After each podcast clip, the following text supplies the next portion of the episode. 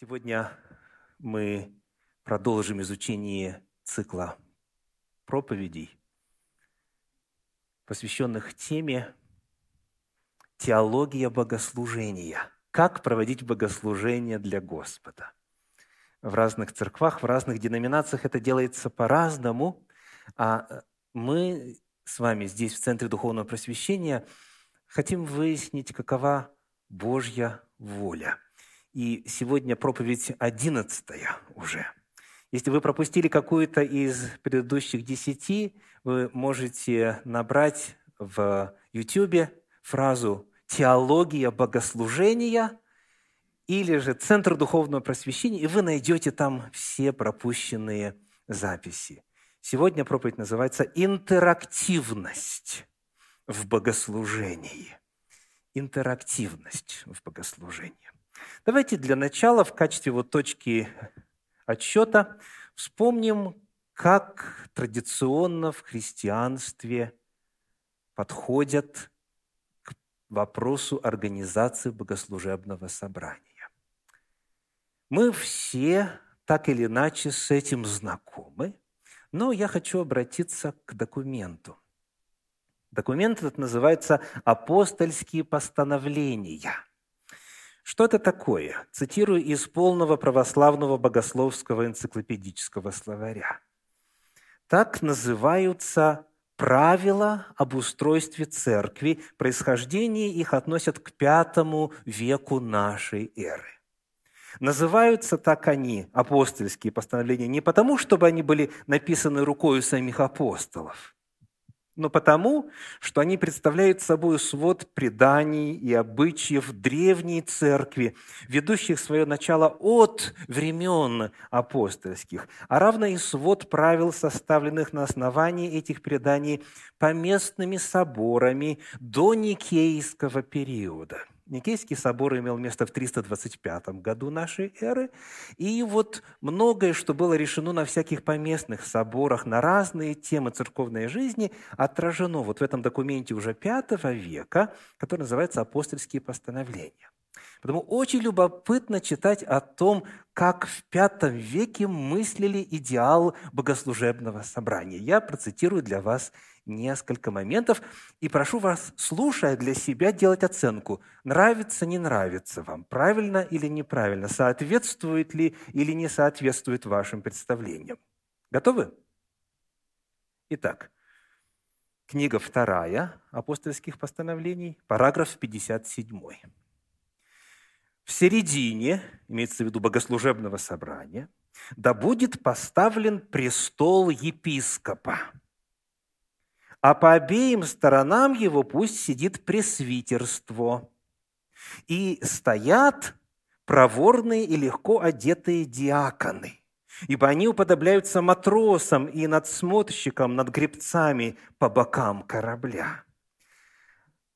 А по их распоряжению в другой части здания пусть сядет народ – со всем безмолвием и благочинием, а женщины отдельно. И они пусть сядут, соблюдая молчание. Нарисовали картину? Вот здесь служители, вот здесь клир, вот там, в другом месте, в другой части здания мир, миряне, прихожане и так далее. И ну, центром является епископ, и дальше по нисходящей, что касается важности, располагаются иные служители, пресвитеры и диаконы. Дальше. Написано, во время же чтения Евангелия все пресвитеры и диаконы и весь народ пусть стоят в глубоком безмолвии. Еще далее, подобным образом диакон пусть надзирает над народом, чтобы никто не шумел. Еще чуть дальше, а другие пусть надзирают над народом, чтобы он хранил молчание.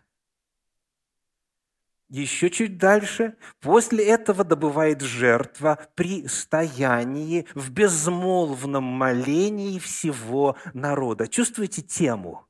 Какая тема повторяется? Молчание безмолвие, тишина, отсутствие движений и звуков со стороны паствы, со стороны тех, кто пришел поклониться. Ну, давайте проголосуем. Кому нравится такой подход к богослужению? Так. Можете руку поднимать, так сказать, только внутри, в душе, чтобы потом, как говорится, несогласие не возникло и конфликт. Кому не нравится такой подход, можете руку поднять? Кому не нравится? Спасибо. Ага, окей, очень интересно. Ну, прочие тоже в душе подняли, да? Я так понимаю. Хорошо. Вот это несколько образцов того, как это виделось в V веке нашей эры, согласно вот этому документу. Теперь на уровне пока подхода, не конкретных проявлений, а пока на уровне подхода, давайте прочитаем в книге Левит в первой главе первые десять стихов. «И воззвал Господь к Моисею и сказал ему из скинии собрания, говоря, «Объяви сынам Израилевым и скажи им, когда кто из вас хочет принести жертву Господу, то если из скота, приносите жертву вашу из скота крупного и мелкого. Если жертва его есть все сожжения из крупного скота, и вот дальше описывается порядок этого служения. Когда я буду читать, прошу вас, обращайте внимание на местоимения. Он, они. Обращайте внимание на формы глагола – отвечая на вопрос, кто что делает, вот в рамках этого акта жертвоприношения, у кого какая роль, какова роль клира, священства, а какова роль человека, пришедшего для жертвоприношения. Итак, пусть принесет ее мужеского пола без порока. Это кто делает? Это человек. Еще раз, если кто хочет принести жертву, пусть, пусть принесет ее мужеского пола без порока. Пусть приведет ее к дверям скини собрания. Это чье действие? Человека. Так? Дальше написано, и четвертый стих, «возложит руку свою на голову жертвы всесожжения». Чье действие? Тоже того же человека. «И приобретет он благоволение в очищении грехов его, и заколет тельца пред Господом». Чье действие? Его же. Так? Сам человек осуществляет заклание. Дальше написано, «Сыны же Аароновы священники принесут кровь и покропят кровью со всех сторон на жертвенник, который у входа скини собрания». Дальше шестой стих. «И снимет кожу жертвы всесожжения». Кто это делает? Кто? Все, это глагол единственного числа. Снимет все тот же жертвователь, все тот же пришедший на поклонение. И рассечет ее на части. Кто? Он же Дальше. «Сыны же», седьмой стих, «сыны же Аароновы священники положат на жертвенник огонь, и на огне разложат дрова, и разложат сыны Аароновы священники части, голову и тук на дровах, которые на огне, на жертвеннике, а внутренности жертвы и ноги ее вымоет он водою». Он опять кто? Тот, кто принес жертву, и сожжет священник все на жертвеннике – это всесожжение, жертва, благоухание, приятное Господу. Какой один термин очень точно описывает динамику происходящего и вот того, кто что делает. Один термин называется интерактивность. Не было того, чтобы грешник пришел, прими, отче Агнца в очищение грехов моих. И все. И стоит, а дальше уже священник – заколает, разрезает, освежевывает и так далее. Нет. Мы видим, что львиную долю этого процесса, всего ритуала осуществляет сам грешник, который пришел принести жертву Господу. И между ним и священниками, сынами Аарона, происходит сотрудничество, взаимодействие. Это не созерцание с точки зрения поклоняющегося, а участие, причем очень активное. Безусловно, сейчас мы сегодня жертвы мы не приносим. Но всякая жертва была прообразом жертвы Агнца Божия Иисуса Христа. И нету иного механизма, иного пути, кроме как возложить вину на Агнца Божия, попросить прощения и так далее. То есть вот то, что было прообразом, указывавшим на реальный, подлинный опыт прощения греха, оно представлено как интерактивность, как взаимодействие. Человек, он участвует. Тот, кто хочет получить прощение, он является участником этого процесса. Теперь тоже пока на уровне подхода, давайте прочитаем один отрывочек из первого послания Коринфянам, 14 главы, 26 стиха. 1 Коринфянам 14, 26. Написано. Итак, что же, братья? Это уже контекст христианского богослужения. Когда вы сходитесь, и у каждого из вас есть псалом, есть поучение, есть язык, есть откровение, есть истолкование. Все сие да будет к назиданию. Кто участвует в служении? Все присутствующие. Вы видите? У каждого из вас есть раз, два, три, четыре, пять, шесть и так далее. То есть, снова какой термин очень точно отображает этот подход к организации богослужения – интерактивность, взаимодействие, соучастие, участие всех присутствующих.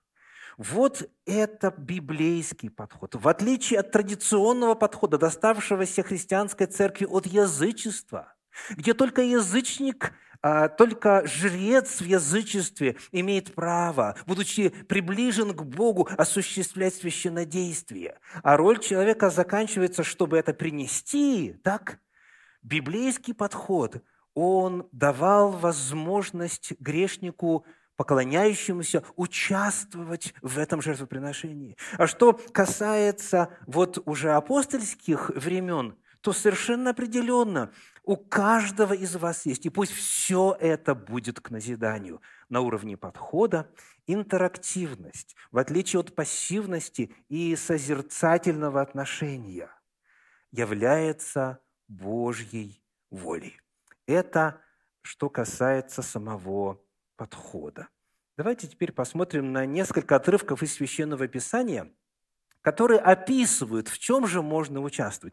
Безусловно, в силу краткости времени, отведенного для проповеди, мы не в состоянии назвать все – Поскольку времени мало, я снова адресую вас к проповедям, которые уже прозвучали в этом цикле. И каждому виду богослужения, и каждому элементу богослужения мы уделяли целую проповедь. Там намного больше сказано об этом вот формате интерактивности. Сегодня мы прочитаем ряд отрывков Священного Писания в качестве напоминания, во-первых, а во-вторых, Э, в качестве иллюстрации вот этого важного библейского принципа. Итак, книга Неемии, 8 глава, стихи 5 и 6. Неемии, 8 глава, стихи 5 и 6. «И открыл Ездра книгу пред глазами всего народа, потому что он стоял выше народа. И когда он открыл ее, весь народ встал». Вот первый элемент интерактивности. В определенный момент богослужения все поднимаются. Дальше. «И благословил Ездра Господа Бога Великого». И весь народ отвечал «Аминь, аминь». Еще одна форма интерактивности. «Поднимая вверх руки свои, и поклонялись и повергались пред Господом лицом до земли». То есть у нас в определенное время народ встает, в определенное время отвечает «Аминь», воздевает руки ввысь, поклоняется лицом до земли во время общественного служения. Кто-нибудь из вас такое делал? Аллилуйя. Кто-то делал, кто-то еще не успел. Ну вот, пожалуйста, иллюстрация. Чтение Священного Писания. И в это время народ не просто пассивно воспринимает, он реагирует. Что значит «Аминь, аминь»? Мы согласны. Понимаете? То есть, ну, грубо говоря, с места народ говорит, аминь, мы подтверждаем, я принимаю, это Божья истина, это так на самом деле.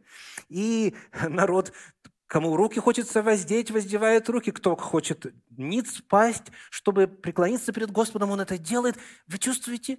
Свобода, выражение желания выразить свое отношение к Господу. Еще один отрывочек. Вот Иисус Христос уже пришел в синагогу, Евангелие от Луки, 4 глава, 16 стих, Луки 4, 16, говорит, пришел в Назарет, где был воспитан, и вошел по обыкновению своему в день субботний в синагогу, и написано «встал читать». Вопрос, был ли Иисус служителем этой синагоги? Нет, не был. Он был одним из местных жителей. Так? То есть он вырос там, в Назарете сказано, где был воспитан. И вот он приходит на служение, и он не просто пассивно сидит и слушает. Он, сказано, встал читать.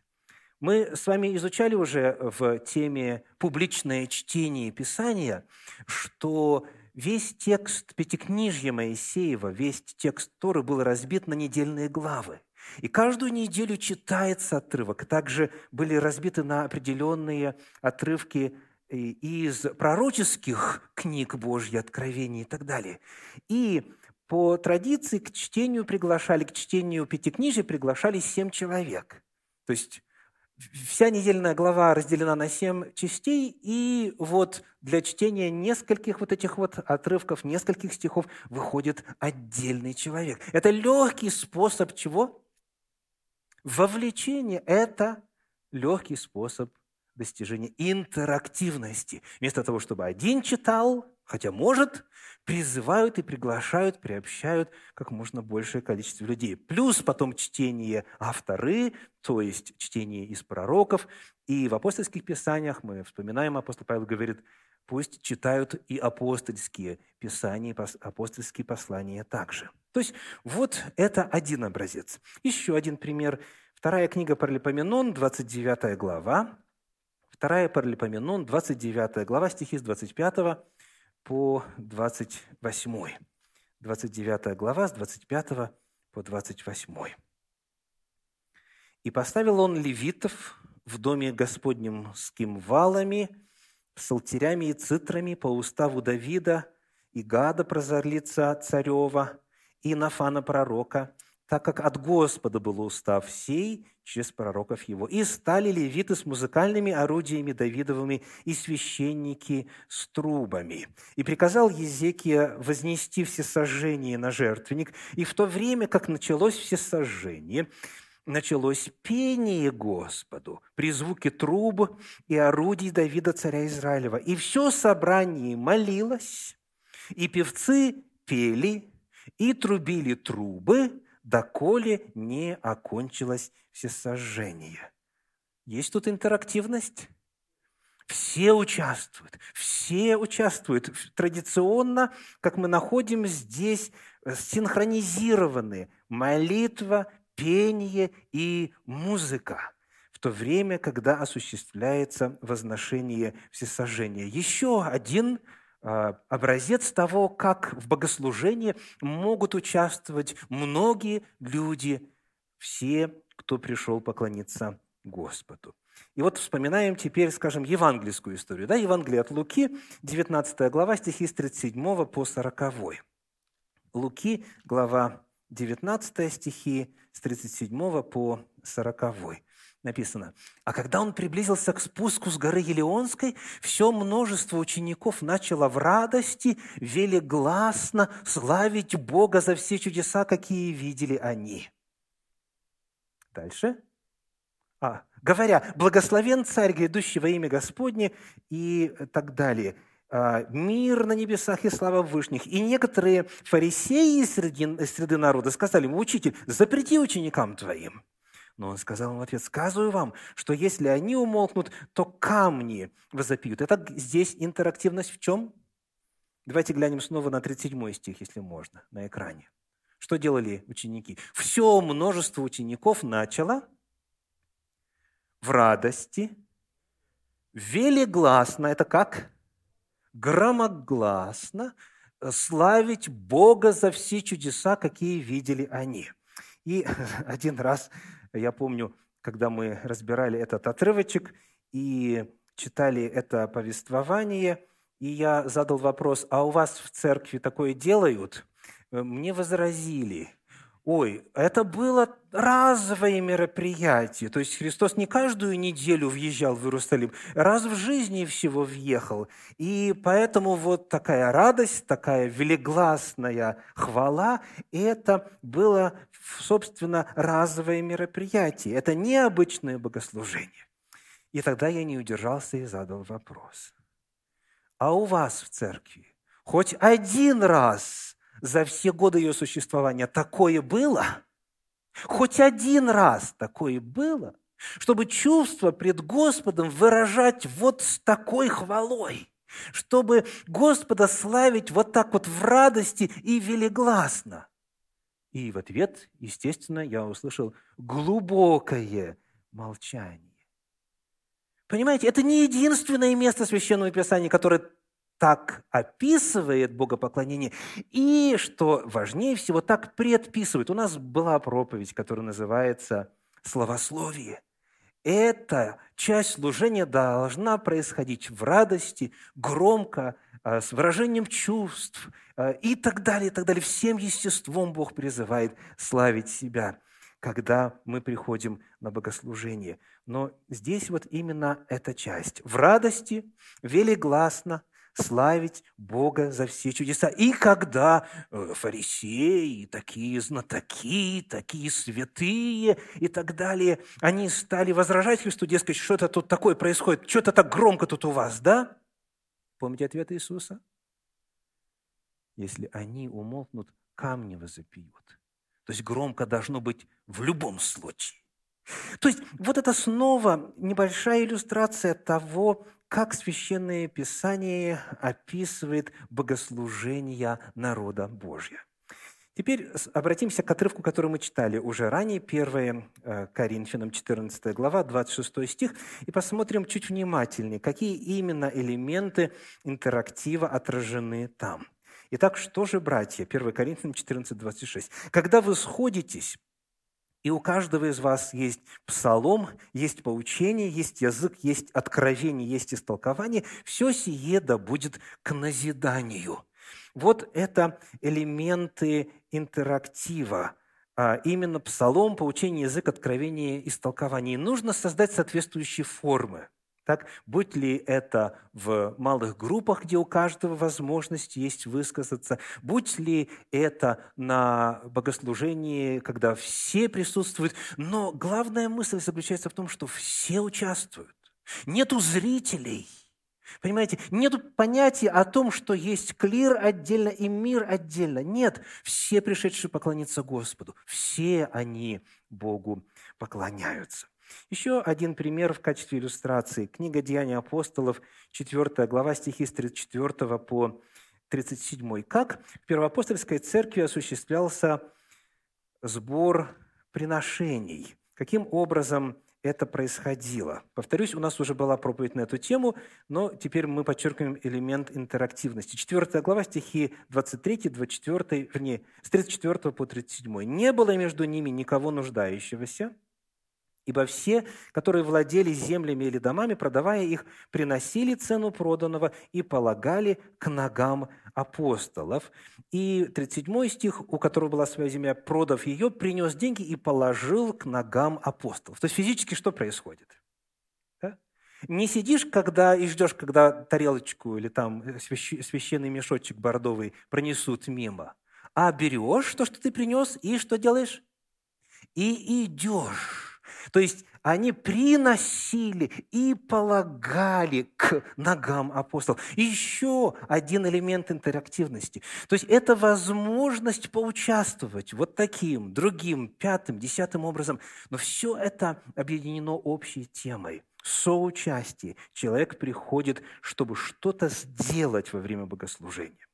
Еще один элемент. 1 Тимофею 6 глава 12 стих. 1 Тимофею 6, 12.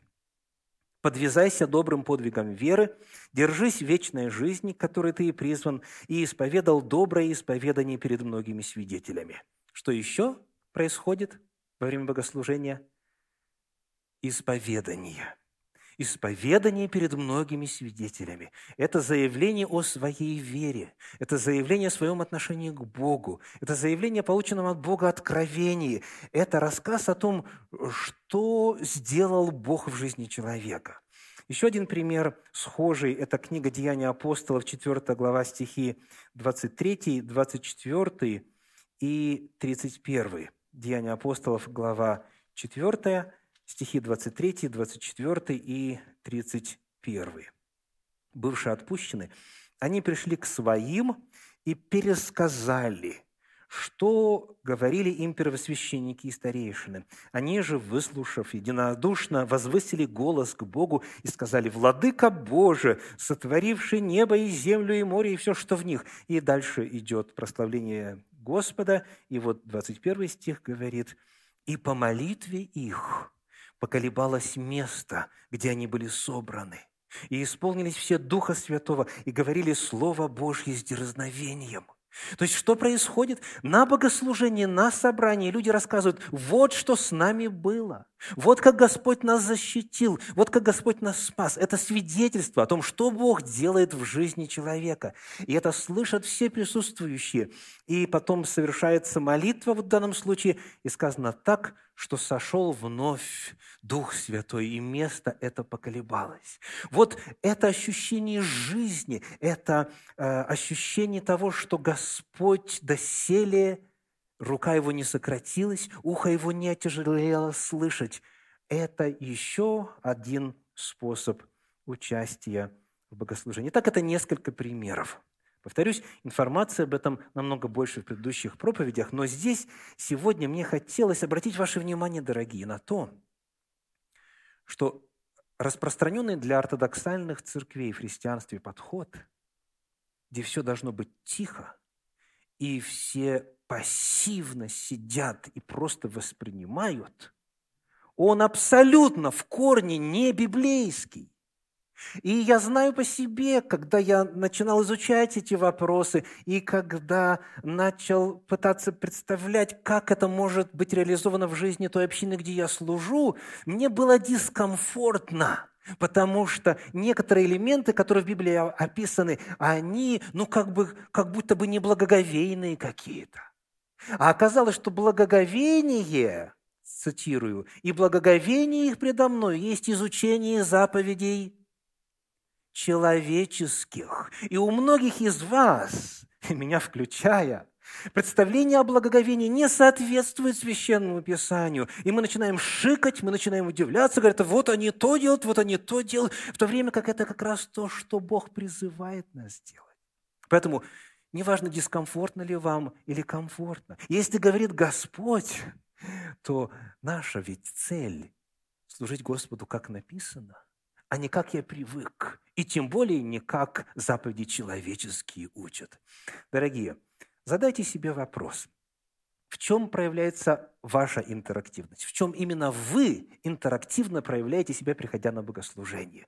В изучении ли священного писания в детских ли классах, э, во взрослых ли классах? В богослужебном ли зале, когда идет, как принято говорить, основная часть служения, хотя это понятие в корне неверно само по себе. Так? То есть в чем именно?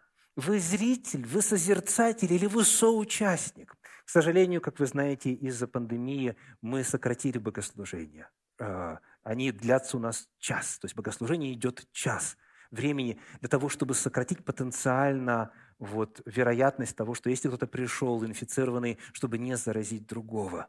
Но я благодарю Бога за то, что и в рамках этого усеченного формата мы что можем, делаем для того, чтобы служение было интерактивным. И поэтому, дорогие, пожалуйста, пожалуйста, участвуйте. В завершении цитата из известной книги. Книга называется «Христианское служение», страница 211, автор Эллен Уайт. Наши собрания нужно сделать, я дословная цитата, интенсивно интересными. По-английски в оригинале intensely interesting. Не просто интересными, а intensely, очень, сверх, интенсивно интересными. Они должны быть проникнуты самой атмосферой небес. Помните, что у Божьего престола происходит? Там непрестанный интерактив, постоянная атмосфера, которая очень часто недостает очень многим церквам. Пусть они должны быть проникнуты атмосферой небес. Пусть не будет длинных, сухих речей и формальных молитв только для того, только ради того, чтобы занять время и так далее. Много больше можно было бы сказать, но думаю, что сказанного достаточно. Призываю вас, дорогие, проверьте то, как вы участвуете в богослужении. Если у вас есть какие-то идеи, реализацию которых вы еще не видите в богослужении Центра Духовного Просвещения, в принятом нами чине, пожалуйста, говорите. Говорите мне, любому из служителей. И если это по Библии, мы обязательно инкорпорируем это в наше богослужение здесь. Да благословит вас Господь.